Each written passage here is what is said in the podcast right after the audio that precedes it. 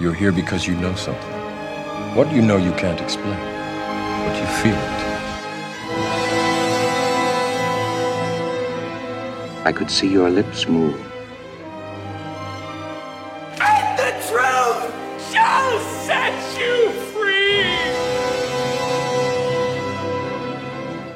So, Servus, Grüezi und Hallo zusammen zur 34. Folge von Cap vs. App. Heute mit dem Biopic Vice 2018 von Adam McKay über den ehemaligen Vizepräsidenten Dick Cheney. Ja, du bist gut gelaunt, wa? Mir ist auch mal neue Wege bestreiten, habe ich, hab ich, den, hab ich den Eindruck. Okay. So. Wenn es um Massenmörder geht, da bin ich immer anscheinend gut gelaunt. Ich weiß nicht. ja.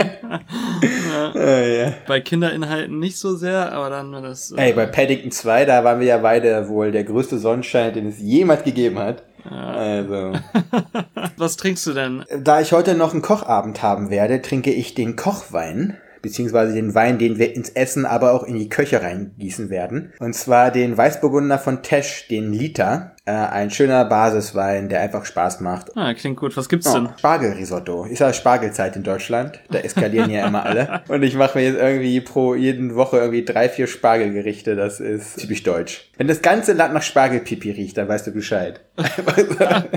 Spargel und Rhabarber, das sind so die zwei großen. Äh, Ja, für. Rhabarber bin ich nicht der größte Bäcker. Also ich würde Rhabarberkuchen ist ja voll das Ding. Mm. Aber ich habe nur eine Kastenform und ich habe nicht solche Runden. Ich habe keine Springform für Kuchen. Deswegen kann ich mit Rhabarber nicht viel anfangen. Alles klar. So, äh, wollen wir mal den Hausmänner-Talk auf das Filmische bringen. Aber was trinkst du? Kaffee. Kaffee, ja, ja. Toll. so.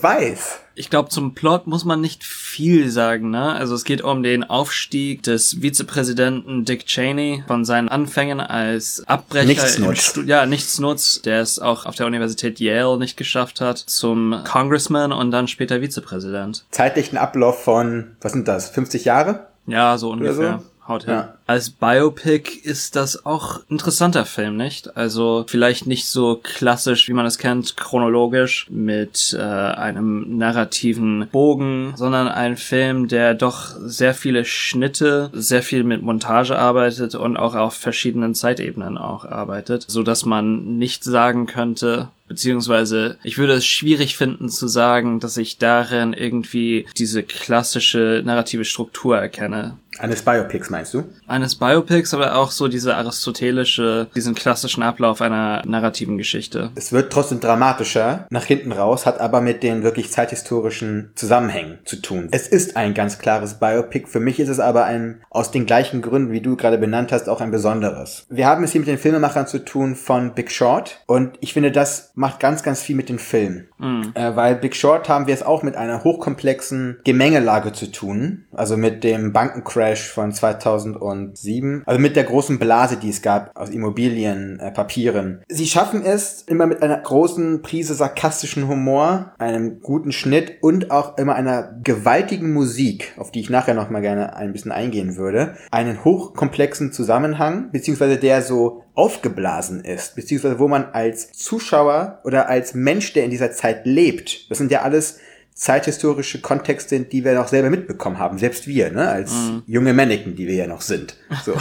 ich sag, ich behaupte das einfach mal, dass wir ja noch jung sind. Die so übermächtig und so gewaltig wirken, dass man gar nicht durchblickt. Nur eigentlich ist es gar nicht so schwer. Und sie schaffen es dann mit diesem bissigen Humor, den sie haben, diesen Zusammenhang zu durchleuchten und dann auch audiovisuell aufzuarbeiten. Und klar, wir sind zwei Menschen, die sich vielleicht gar nicht mal so wenig dann mit dieser Politik auch beschäftigt haben, ohne diesen Film. Nur ich glaube, das ist ein guter Zugang für den etwas interessierten Zuschauer, Zusammenhänge sichtbar zu machen, die man vielleicht so noch nicht gesehen hat, beziehungsweise die so einem noch nicht auf dem Tablett serviert wurden. Also die Medien machen sonst nämlich nicht ihre Arbeit eigentlich in der Aufdeckung solcher Zusammenhänge. Ja, vor allem als es darum ging, dass er dieses äh, Severance Package von Halliburton bekommen hat für 26 Millionen, als er dann sich doch entschieden hat, praktisch sich der Bush-Kampagne anzuschließen. Mir war schon bewusst, dass er natürlich in Luxus gelebt hat und auch als CEO von Halliburton wahrscheinlich doch ein schönes Paket mit auf den Weg bekommen hat. Aber 26 Millionen ist schon eine ordentliche Summe, ne?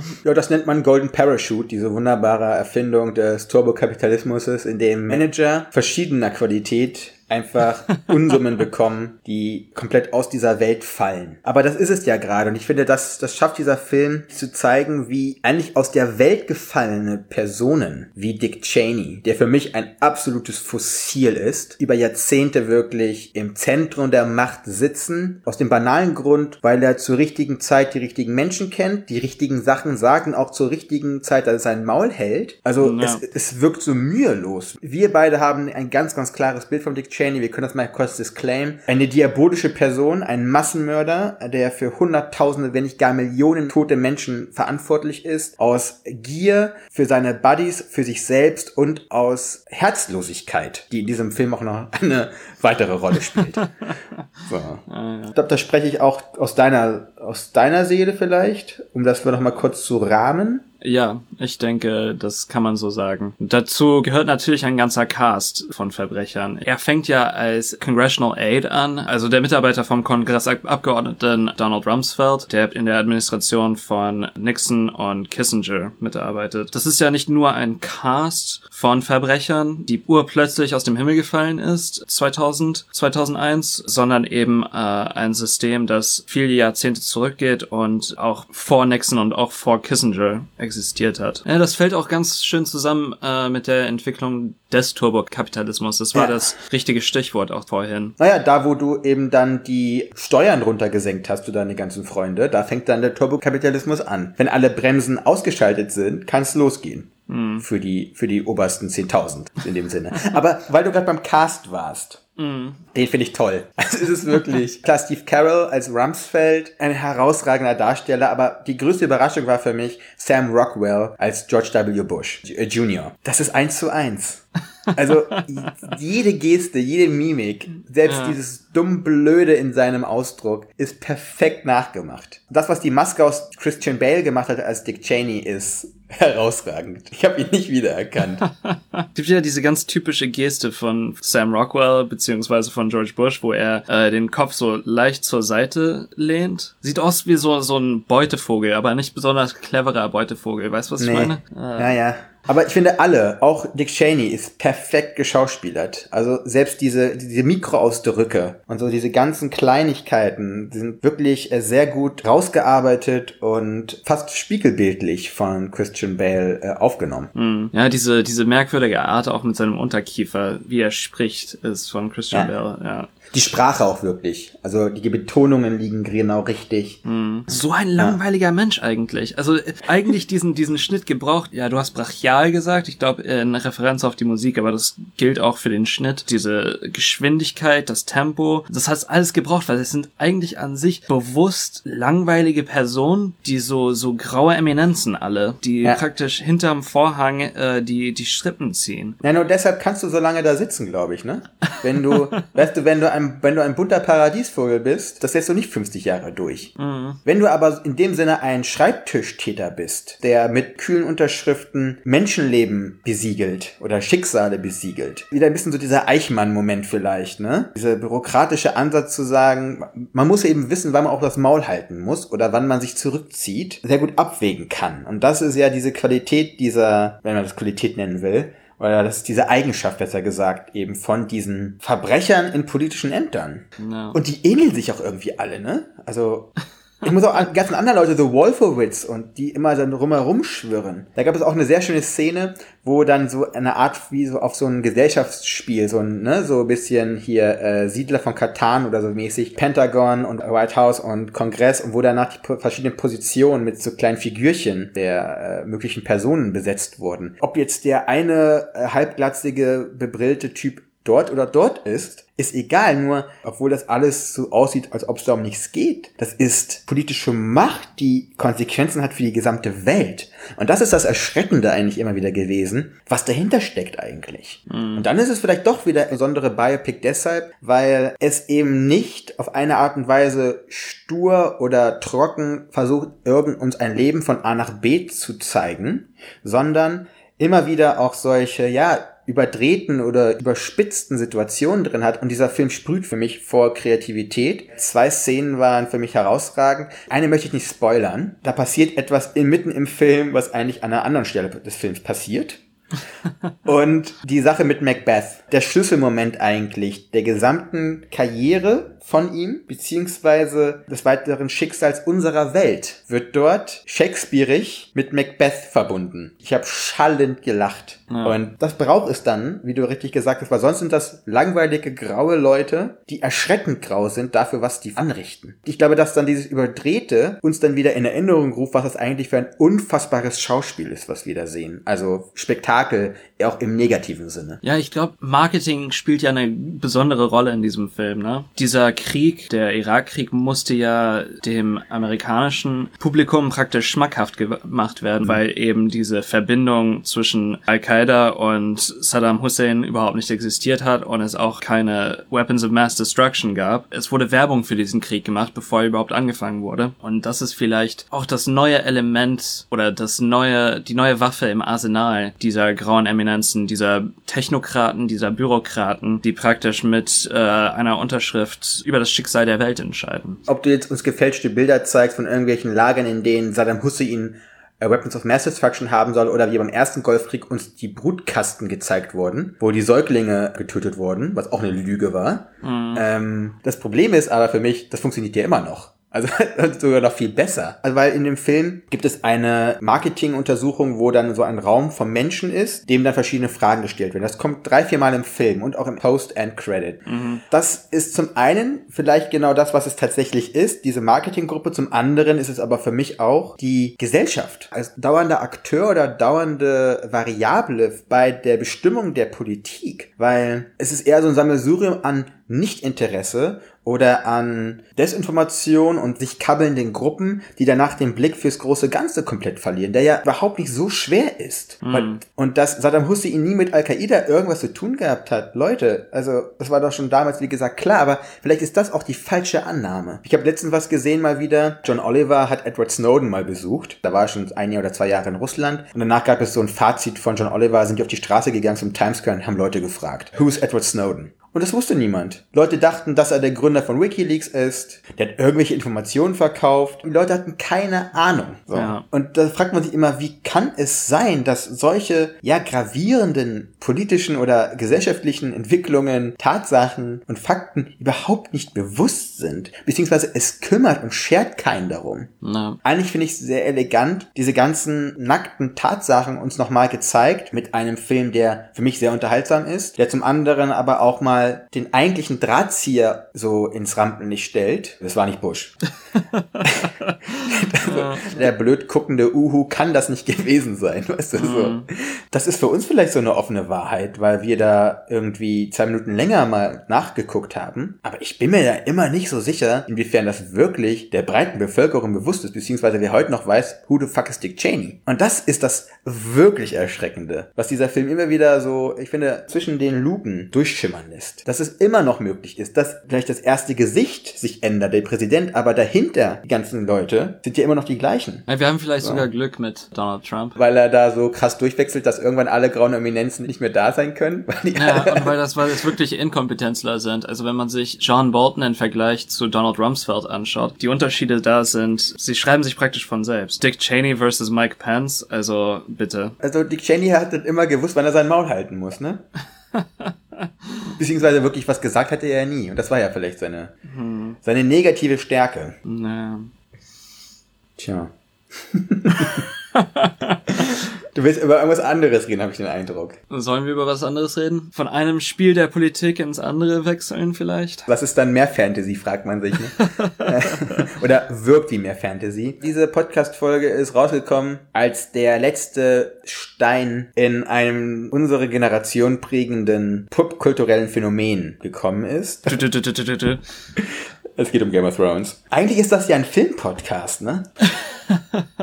ja, vielleicht sollten wir uns ausweiten. Wir haben ja eigentlich gesagt, dass wir niemals Serien machen wollen. Mhm. Einmal. eine Ausnahme zu machen, weil das wirklich. Es ist ein wirkliches Phänomen geworden auch. Er wollte mal ganz kurz trotzdem nur kurz weiß abschließen. Ich empfehle ihn. Ja, ich empfehle ihn auch. Es wird wenig Neues geben für Leute, die sich auch nur fünf Minuten informiert haben. Trotzdem ist es immer wieder schockierend, diese Information äh, zusammengeführt zu sehen und auch in so einer bitterbösen Art und Weise praktisch zusammengeführt zu sehen. Ja, bissig. Kein stopptrockenes Biopic. Ich finde auch schön, dass Adam McKay und Co. ihrer Linie treu bleiben. Und ich finde es sehr gut, dass sie auch wirklich in die Materie der US-amerikanischen Zeitgeschichte reingehen. Und nicht immer diesen typischen transatlantischen Blick gen Osten schweifen lassen. Auch einfach sich mal mit der eigenen Scheiße vor der eigenen Haustür beschäftigen. Das finde ich sehr gut. Das finde ich wirklich sehr, sehr sympathisch. Muss ich auch mal sagen. Aber kommen wir jetzt zu der anderen großen Scheiße vor der Tür.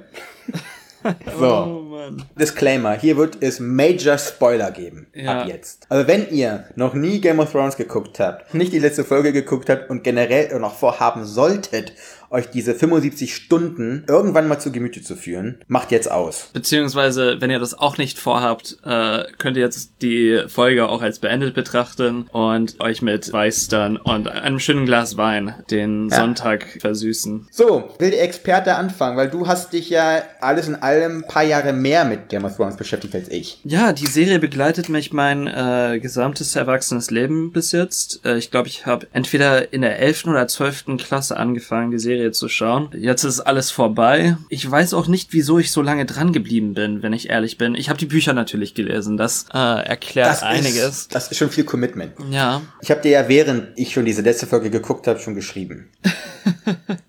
es war so fucking lame. Ich finde es herausragend, wie es sein kann, dass man in dieser gesamten Staffel keine einzige Überraschung hat. Erstmal auch, wie das herausgearbeitet wurde, dass auf einmal sie die alles um sich schlagende Bösewichtin ist, dass es dann zum großen Konflikt im großen inneren Konflikt kommt von Jon Snow. Das ist ja erst in drei Folgen passiert, ne? Eigentlich nur. So hingehunzt und dann so, oh fuck man, das Material ist bald vorbei. Wir müssen jetzt irgendwie schnell irgendwie entscheiden, wer auf diesen fucking Thron kommt. Und dann gibt es einen unfassbaren Sprung in der Handlung, nachdem sie, also von Jon Snow umgebracht wird. Und auf einmal ist da dieser Rat dieser ganzen anderen Knights und dieser ganzen anderen Häuser. Und dann haben wir da, wie heißt nochmal der Hauptleibwächter äh, da? Der, ähm, Grey Worm. Ja, genau.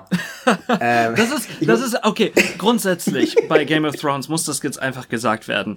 Die Serie hatte unglaublich viel Potenzial. das hat sich auch ausgespielt, meines Erachtens. Ist das nach The Red Wedding? Das war der Höhepunkt dieser Serie. Das war Staffel 3. Da ging es noch Ja. um etwas. Da war niemand sicher. Danach ist das ein selbstgefälliges, das ist ein Selbstläufer geworden. Und die Showrunner haben sich dick ausgeruht. Die, die wirklich noch gearbeitet haben, das waren die Leute im Schnitt und das waren die Schauspieler. Und dann hat man halt eben diese letzte Season bekommen. Es war eigentlich von vornherein klar, dass es kaum einen Weg geben würde, um das auf eine ja zufriedenstellende Art und Weise praktisch zu beenden. Von Anfang an haben die eigentlich auf verlorenen Posten gearbeitet. Das Ding war auch sowas von aufgeladen mit Erwartungen. Und daran haben sie meines Erachtens auch selber Schuld. Weil wenn du zwei Jahre brauchst, um sechs Episoden rauszuhauen, okay, von denen waren vier ja auch 20 Minuten länger als sonst üblich, aber trotzdem, zwei fucking Jahre brauchst du dafür, nach der letzten Staffel, die auch wirklich alles andere als geil war, Ja. und hunst du da irgendwie zusammen dieses, das war, das kam mir wirklich so vor, als ob meine Nichten und meine Cousins irgendwie Monopoly spielen. So,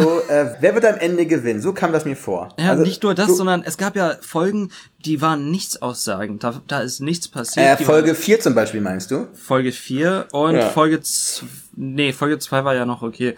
Folge 4 vor allem. Es war totlangweilig. Es wurden Inhalte dreimal wiederholt. Folge Ja. 2, die war auch echt lang. Ich fand das ja atmosphärisch schön, wenn die alle am, ums Feuer rumsitzen und sich Geschichten erzählen und wir haben rausgefunden, dass hier der Rotherr... Ich bin wirklich schlecht mit Namen. Bei Game of Thrones bin ich da wirklich immer lost. Und gerade wenn bei mir, wenn es nicht mehr wichtig ist, vergesse ich einfach jeden Namen.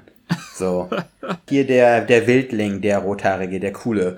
Äh, Torment. Ähm, Torment. Warum der so groß und stark geworden ist, ja, nett. Aber es ist wirklich so, das ist so dieses folkloristische. Brauchte es das? Warum haben sie nicht einfach in jeder Folge einfach viele Menschen sterben lassen? Auf alles geschissen. So. Und das am Ende des Tages, für mich ist ja, Bran ist für mich einfach Frodo, der Frodo Beutlin des Game of Thrones. Ja, du hast es, du äh, hast es wirklich, Franchises. ges du hast, you called it. Du hast das Ja. vor Wochen schon gesagt. Oder? gehabt. Der Typ geht uns allen nur auf die Nerven mit diesem halb gequälten Blick. Frodo auch immer mit seinen Ring aufgezogen hat, immer dieses, äh, äh, dieses oh, das ging mir so auf den Keks. Aber wenn ich Herr der Ringe gucke, skippe ich auch immer die Sam und Frodo Sequenzen raus. Auf einmal wird er wichtig. Er kommt auf einmal auf den nicht mehr vorhandenen eisernen Thron. Also, sorry, wirklich?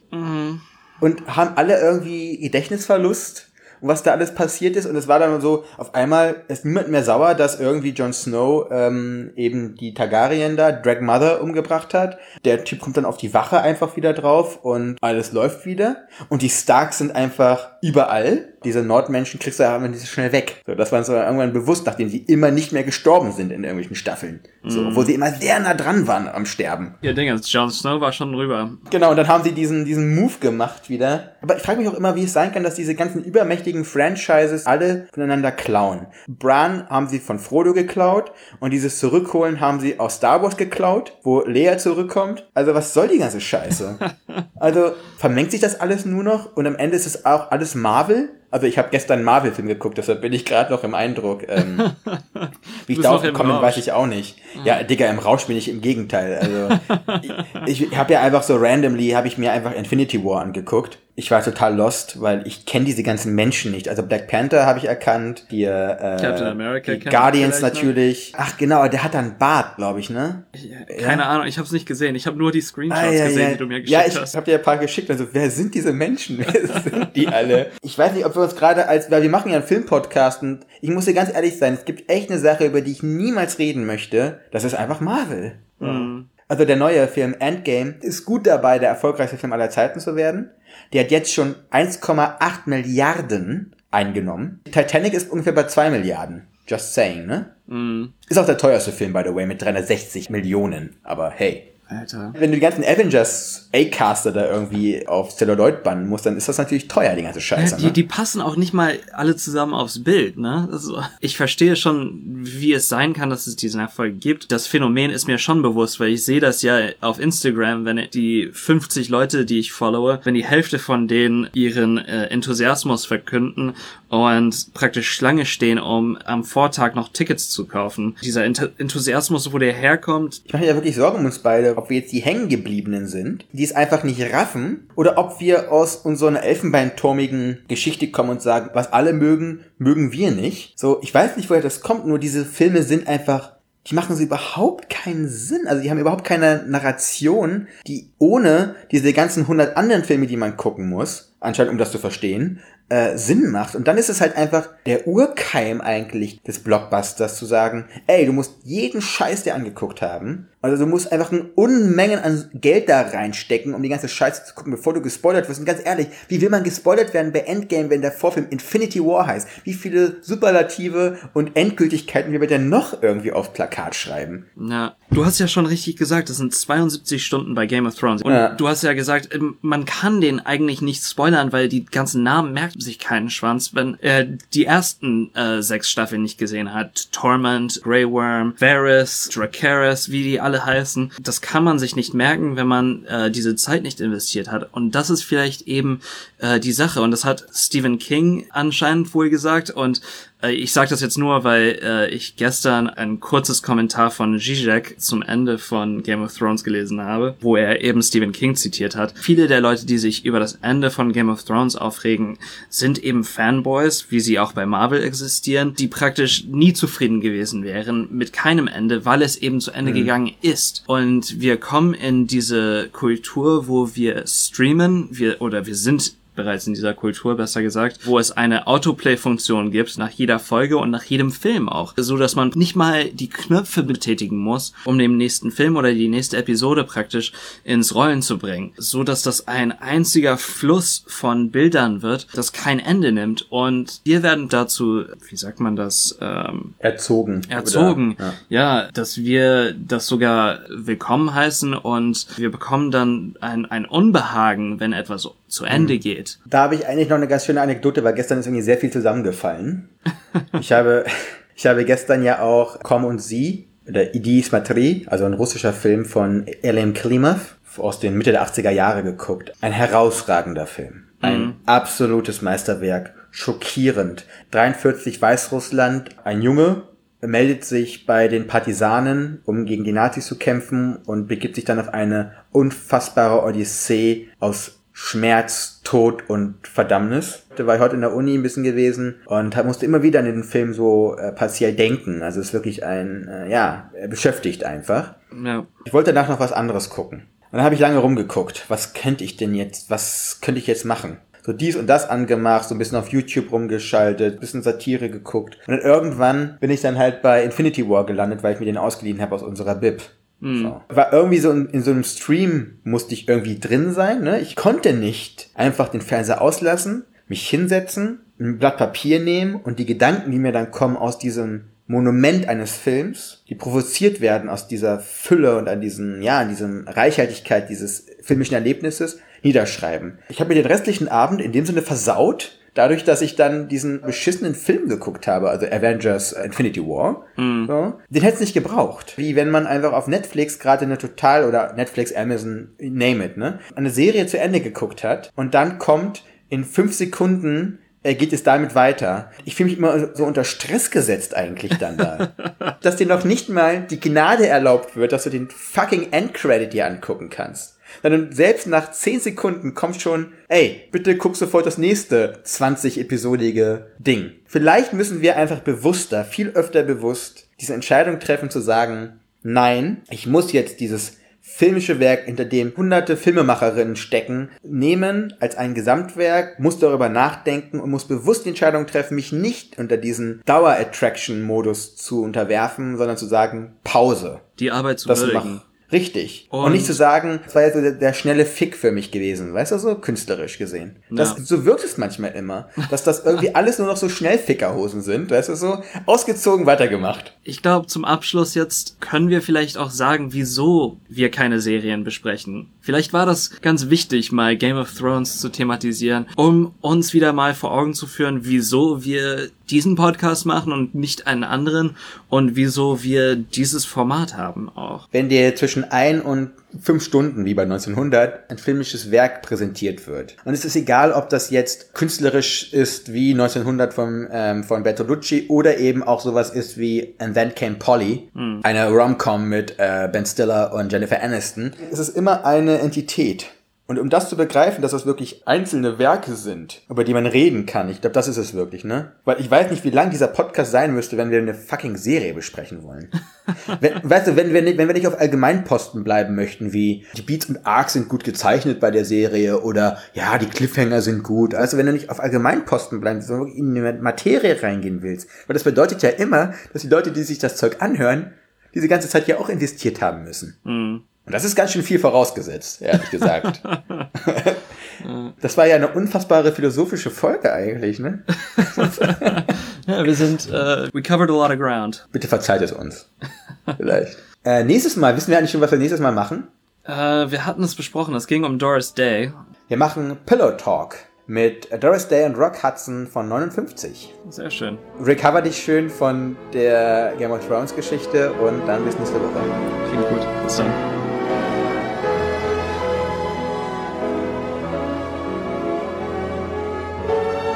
What do you want? You, you want the moon? Just say the word and I'll throw a lasso around it and pull it down.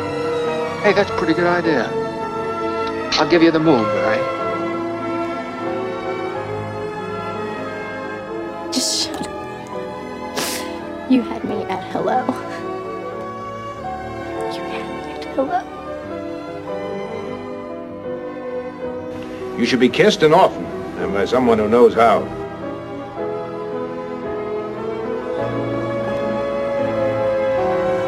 Also just a girl. Standing in front of a boy. Asking him to love her.